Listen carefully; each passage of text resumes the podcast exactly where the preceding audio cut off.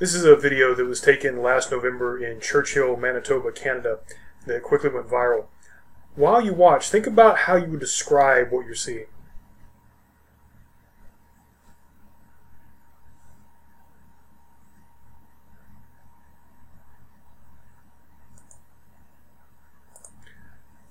Uh, this was described in an article by the CBC News uh, in Canada.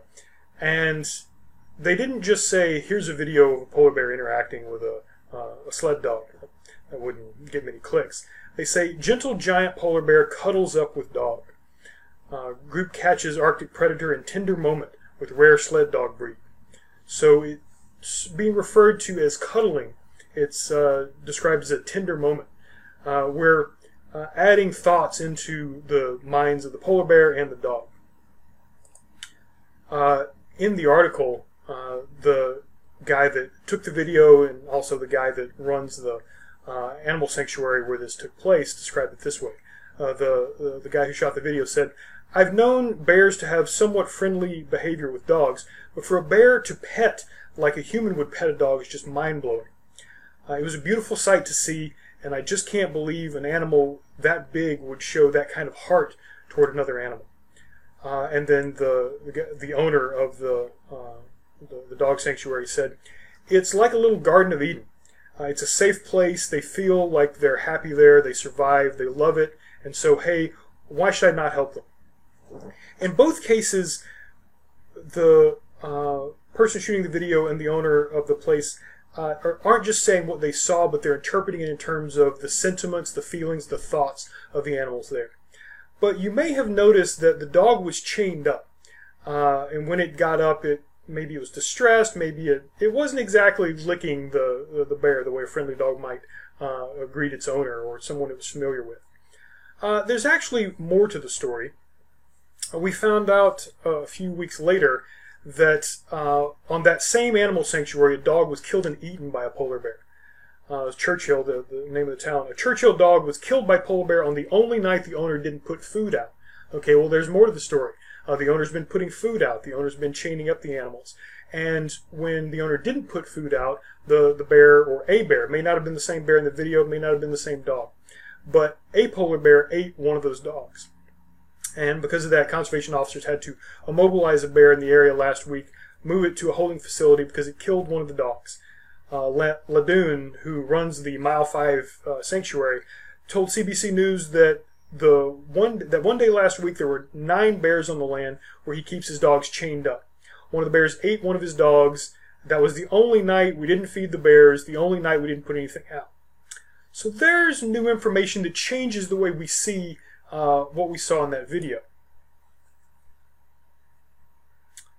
Uh, a Quartz uh, blog uh, article describes it this way. People are wildly misinterpreting a, quote, heartwarming, end quote, video of a polar bear playing with a dog. There's just one problem with this heartwarming narrative. That polar bear isn't expressing love for the dog, it's playing with its prey. Uh, same information, very different interpretation. Now, but either one of these stories may be more accurate than the other. Uh, they're both possible uh, interpretations of the video given what we've seen in the video.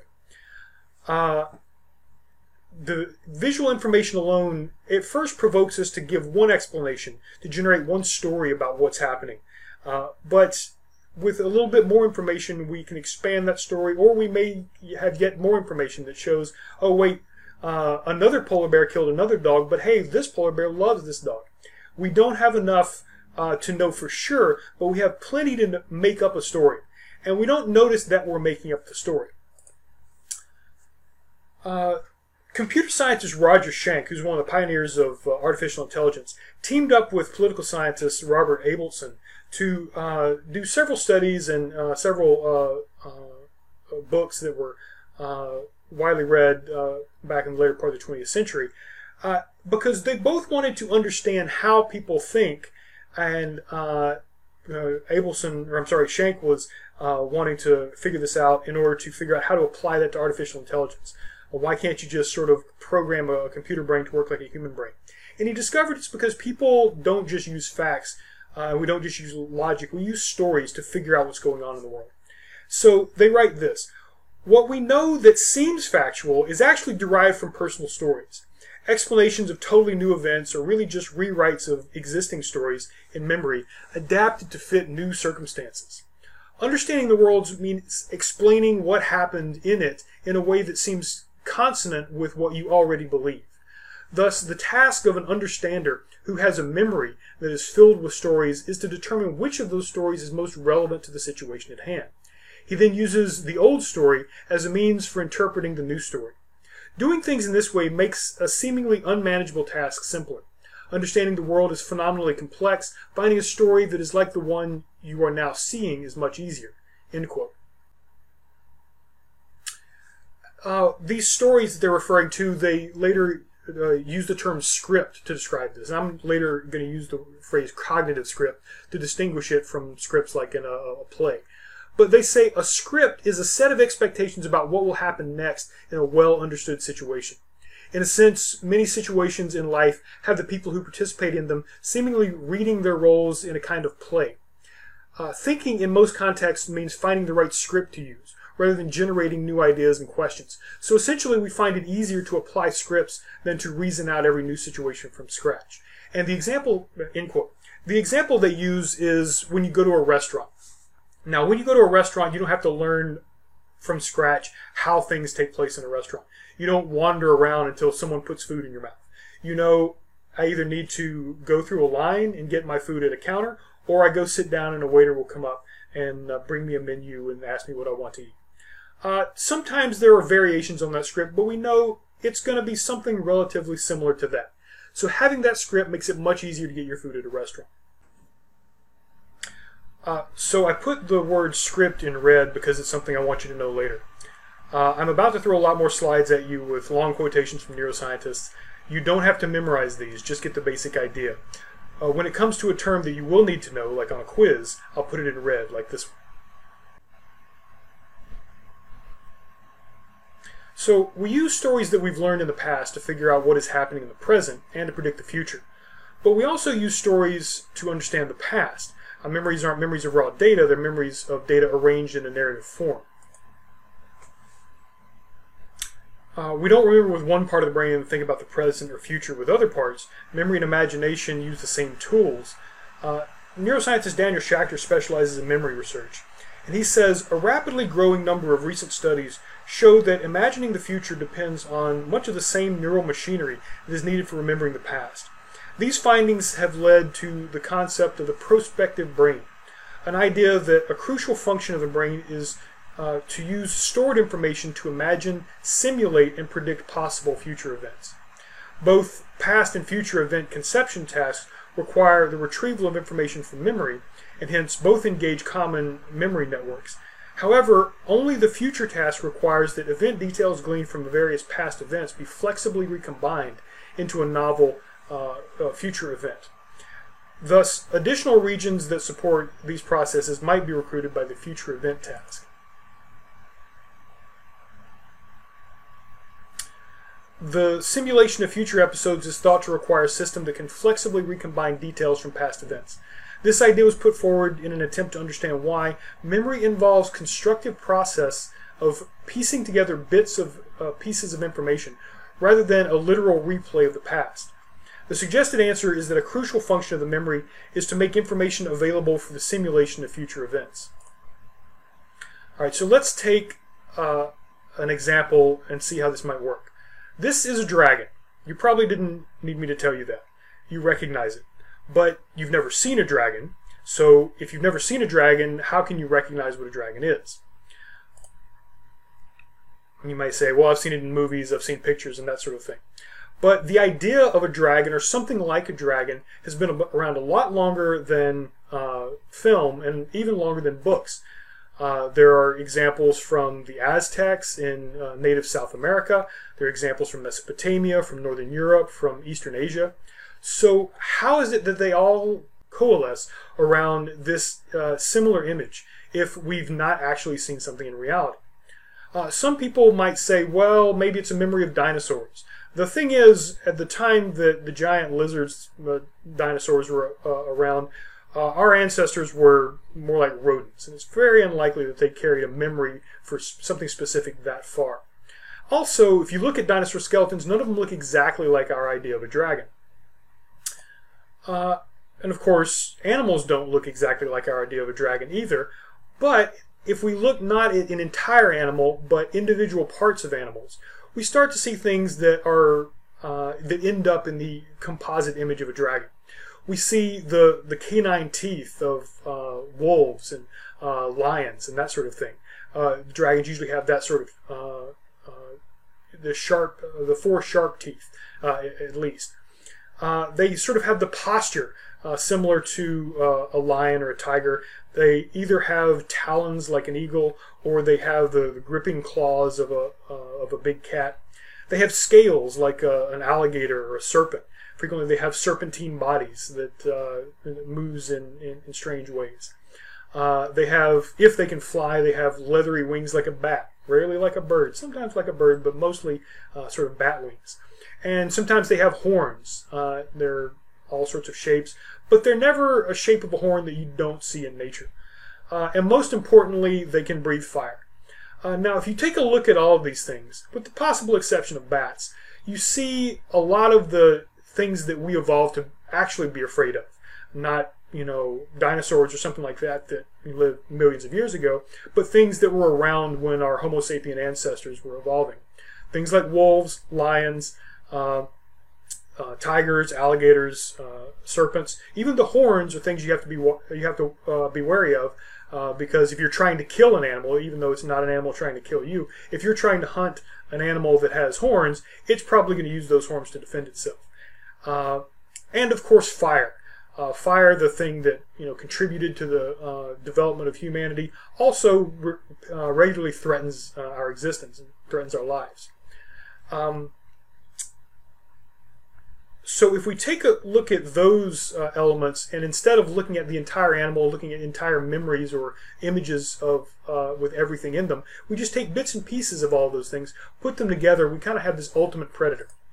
That at least is the uh, the theory behind this book, uh, An Instinct for Dragons by David E. Jones. If that kind of thing interests you, I highly recommend that book. But that composite uh, is something that we don't see in nature. Uh, instead, we uh, take individual elements of nature, recombine them, abstract them, uh, recombine them in ways that uh, make a new whole that we wouldn't normally see in nature. So we may have never seen a dragon, but we can imagine a simulation of one would, what one would look like, what would it be like, uh, by combining the parts of other animals. The psychologists Raymond Mar and uh, Keith Oatley agree that narratives create a simulation of how things might be from recombining elements of what is. They also point out that in order to do so, narratives must abstract that information to make it generalizable from one situation to the next. They simplify the information, uh, omitting many of the details, and they compress the information, such as when we imagine things uh, happening close together, when in actuality they may have happened uh, at very different times. We do this in order to make our memories resemble the types of stories we hear or see depicted in movies and television. In other words, uh, we have to abstract reality, simplify it, and compress it in order to make it fit our expectations of, of what a good story is. Sociologist Michael Schudson has studied the way individual memories become reshaped to resemble types of narratives uh, shared by that individual's culture. He calls this the narrativization of memory.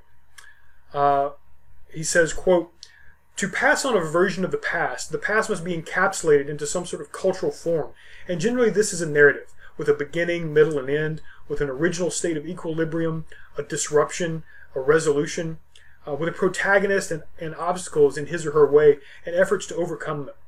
Uh, reports of the past observe certain rules and conventions of narrative. An account of the past must choose a point to begin. This is not always easy or obvious. Indeed, it is always to some degree arbitrary. The narrative formula he's describing, uh, where there's uh, a beginning, and in the beginning everything is at peace, but then some conflict emerges, and that conflict must be overcome. And once it's overcome, that you know that's where everything ends. That formula is very familiar to writers and should be familiar to anyone who uh, reads or watches a lot of fiction. Uh, but reality never works that way. Whatever that event was that seemed to bring the conflict, from someone else's perspective, there's probably an event before that event that was the real beginning. Uh, and someone else will say there was a beginning before that beginning, and so on. We see this when children get in trouble for fighting. Each one will say that the other started it. And uh, uh, each one will be telling the truth from their point of view as long as you start the story at a certain point and leave out whatever happened before that point.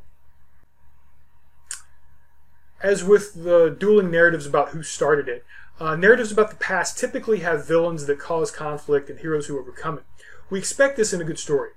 Schudson goes on to say that successful narratives often foreground individual protagonists and antagonists uh, rather than structures, uh, trends, and social forces. Uh, particular works of art or efforts at storytelling may live on in memory in ways that overwhelm the less dramatic, less lucid, less epitomized, less narrativized ways of uh, telling the past. Uh, narrative, narrativization is an effort not only to report the past, but to make it interesting. Narratives simplify.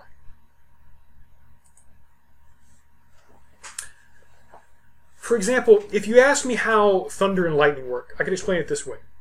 When a warm front and a cold front collide, the combination of temperatures creates a rapid upward air movement and a cloud that produces a mixture of supercooled cloud droplets, small ice crystals, and soft hail, or graupel.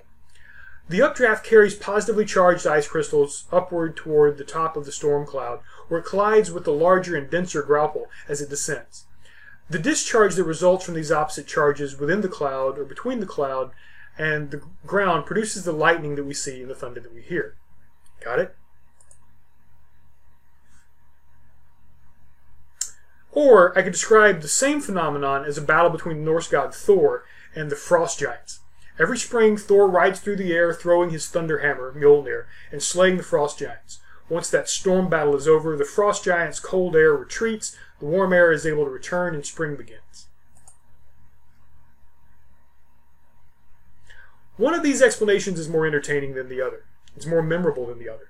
Unfortunately, that, expect- that explanation is not the most accurate of the two. This isn't just a way of talking about the weather. Narrativization creeps into all of our explanations, even when we're talking about data sciences.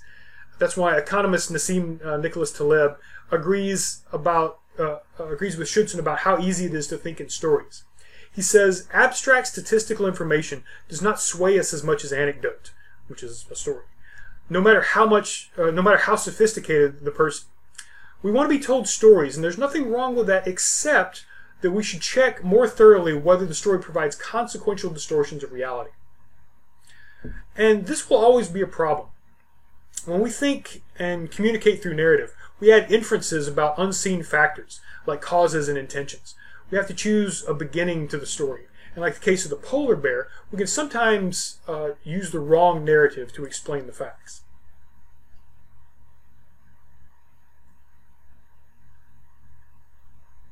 This is why Taleb warns us to be careful of what he calls the narrative fallacy. Uh, this is the inability to look at sequences of fact without weaving an explanation into them. Notice you're not explaining what's there, you're adding something to that uh, through the explanation. Uh, he says, uh, explanations bind facts together, they make them all the more easily remembered, they help them make more sense. But where this propensity can go wrong is when it increases our impression of understanding. Uh, our impression of understanding by implication not being uh, actual understanding of what's happening. So if we have a good story, we feel like we have an answer, even if we don't.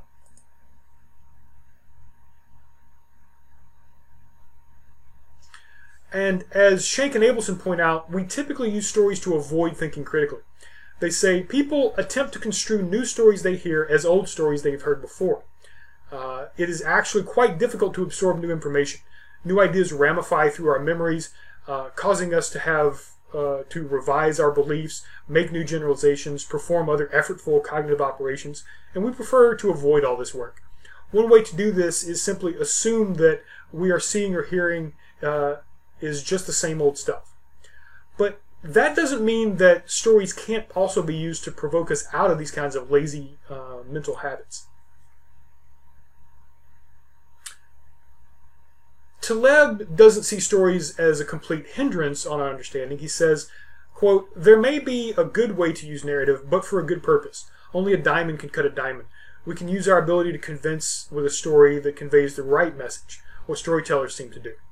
I prefer to use stories and vignettes to illustrate our gullibility about stories and our preference for the dangerous compression of narratives. Uh, you need a story to displace a story. End quote. But uh, Taleb wasn't the first to have this idea. 209 years before Taleb had the idea to use stories to get people to think more rather than think less, uh, the English Romantic poets William Wordsworth and Samuel Taylor Coleridge had a similar idea. They co-authored a book of poetry called Lyrical Ballads. Uh, here's what, why they said they did it. William Wordsworth said, quote, the principal object, then, proposed in these poems was to choose incidents and situations from common life and to relate or describe them throughout, as far as was possible, in, select, in a selection of language really used by men, and at the same time to throw over them a certain coloring of the imagination, whereby ordinary things should be presented to the mind in an unusual aspect. End quote. And then a few years later, Samuel Taylor Coleridge, his co-author, looks back and describes it this way: "Quote: In this idea originated uh, the plan of the lyrical ballads to give the charm of novelty to things of every day, and to excite feelings analogous to the supernatural by awakening the mind's attention from the lethargy of custom, and directing it to the loveliness and the wonders of the world before us. An inexhaustible treasure, but for which, in consequence of the film of familiarity, uh, and selfish solicitude. We have eyes, yet see not, ears that hear not, and hearts that neither feel nor understand. End quote. In other words, they recognize that people start to go through life the same way, thinking the same things, looking at things the same way. And when you look at some some new thing as if it was just an old thing, you miss a lot. This is what Coleridge called the film of familiarity. Not a film like you watch a film, but a film is in something in front of you that gets between you and the thing you're looking at.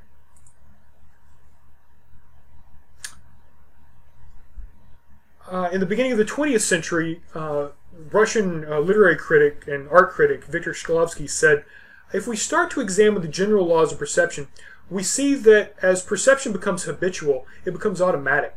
We see an object as though it were enveloped in a sack. We know what it is by its configuration, but we only see a silhouette. After we see an object several times, we begin to recognize it. The object is in front of us and we know about it, but we do not see it. Hence, we cannot say anything significant about it. Art removes objects from the automatism of perception. End quote. In other words, he goes on to say art defamiliarizes the familiar world. Now, that word defamiliarize is kind of clunky. It comes from the Russian uh.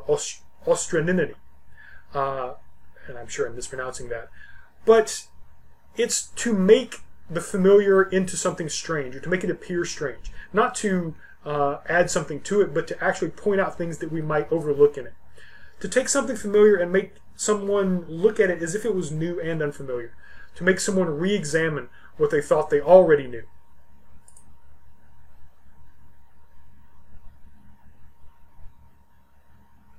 Uh, this has become a, a key principle of uh, uh, literature, both writing and creating new literature, but also examining old literature. Uh, so in the uh, in his guide to, to literary terms, uh, M.H. Abrams uh, defines uh, defamiliarization by saying, by disrupting the modes of ordinary linguistic discourse, literature makes strange the world of everyday perception and renews the reader's lost capacity for fresh sensation. Uh, the article uh, by psychologists uh, David Kidd and Emmanuel Castano that I mentioned in the, the last video, they also say Whereas many of our mundane social experiences may be scripted by convention and informed by stereotypes, those presented in literary fiction often disrupt our expectations. Readers of literary fiction must draw on more flexible interpretive resources to infer the feelings and thoughts of characters. So far, we've been using the word story and narratively interchangeably. But at this point, it becomes very important to distinguish between the two in the way literary scholars do. The problem with the narrative fallacy is that we assume we already know the story when we actually don't. So the problem isn't the story, but we but the way we construct the story. That process of constructing the story uh, is the, the narrative process. We frequently say, quote, there's more to the story, or that uh, the, a movie is based on a true story. And that implies that we are using the word story to refer to events that happened or events that didn't happen, but the events are something different from the description of those events. So we'll use the word story to refer to the events uh, and the word narrative to denote the way those events are described. Uh, so literary scholar Porter Abbott puts it this way. Narrative is the representation of an event or series of events. In other words, not the event itself, but it's a representation of the events. He says, quote, We never see a story directly, but instead always pick it up through the narrative discourse. Uh, depending on how the story is told, we may quickly and thoughtlessly attach a new story to our old scripts. But the storyteller, the writer, the narrator, may deliberately block our tendency to project the old onto the new. The narrator may force us to do those effortful cognitive operations that Schank and Abelson uh, say that we usually try to avoid. This brings us back to our polar bear dog story. We don't actually know the real story. Uh, all we know are the various narrative versions of it, and that includes the narrative that your mind instantly generated when you watched that video for the first time. By contrasting the different narratives to each other and by examining a widening array of story elements, such as the uh, chain holding the dog in place, or the fact that the owner was charging tourists to come and see the bears, uh, or, uh, of course, the fact that a bear had eaten one of the dogs at the same site. Uh, by dealing with all these narrative choices, we defamiliarize the scene and recognize just how little we know about what's going on. Realizing how little we, we know may not sound like an improvement, but by the time we make that realization, we know much more than we did back when we thought we knew the whole story. Okay, let's review. A cognitive script is a set of expectations about how things usually happen. It is easier to use these familiar patterns to interpret new information than it is to think critically about that new information. Memory involves a constructive process of piecing together bits and pieces of information to fit familiar scripts, rather than a literal replay of the past. We narrativize real events when we turn them into stories with a beginning, middle, and end, with an original state of equilibrium, a disruption, a resolution, with protagonists and obstacles. A narrative is the representation of a story, not the whole story itself. Narratives abstract, simplify, and compress information to make them fit conventional forms. The narrative fallacy is the inability to look at sequences of events without weaving an explanation into them. And literary fiction attempts to defamiliarize something that we might uh, normally explain by one of our familiar scripts. So, for your first assignment, let's test our ability to understand a new and unfamiliar story. The example comes from a memory experiment uh, performed by psychologist Frederick Bartlett in, in Britain in the early 20th century. British college students heard a story from the Chinook people, uh, Native Americans of the Pacific Northwest, and they were later asked to write down as much of the story as they could remember. Uh, and this is what I'm asking you to do. First, listen to the story I'm about to read, pay attention, and try to remember as much as you can. Then, go to the assignments page on Blackboard. On the assignments page, click the link titled War of the Ghosts and follow the instructions. Remember as much as you can, but don't worry. Uh, you won't be graded on your accuracy in this exercise. Uh, it's an exercise, not a test. One night, two young men from Egulac went down to the river to hunt seals, and while they were there, it became foggy and calm. Then they heard war cries, and they thought, maybe this is a war party. They escaped to the shore and hid behind a log. Now canoes came up, and they heard the noise of paddles, and saw one canoe coming up to them. There were five men in the canoe, and they said, What do you think? We wish to take you along. We are going up the river to make war on the people. One of the young men said, I have no arrows. Another said, Arrows are in the canoe. Then the, the young man on the bank said, I will not go along. I might be killed. My relatives do not know where I have gone. But you, he said, turning to the other one, you may go with them. So one of the young men went, but the other returned home. And the warriors went up the river to a town on the other side of the Kalama. The people came down to the water and they began to fight, and many were killed. But presently the, the young man heard one of the warriors say, Quick, let us go home. That Indian has been hit. Now he thought, Oh, there, these are ghosts. He did not feel sick, but they said he had been shot. So the canoes went back to Egulac, and the young man went ashore to his house and made a fire. And he told everybody and said, Behold, I accompanied the ghosts, and we went to fight. Many of our fellows were killed, and many of those who attacked us were killed. They said I was hit, and I did not feel sick. He told it all, and then he became quiet. When the sun rose, he fell down. Something black came out of his mouth. His face became contorted. The people jumped up and cried, and he was dead. So that's the end of the story. Uh, be sure to complete the assignment on Blackboard, and we'll come back to this, and I'll explain why I had you remember as much as you could uh, later in Unit 2.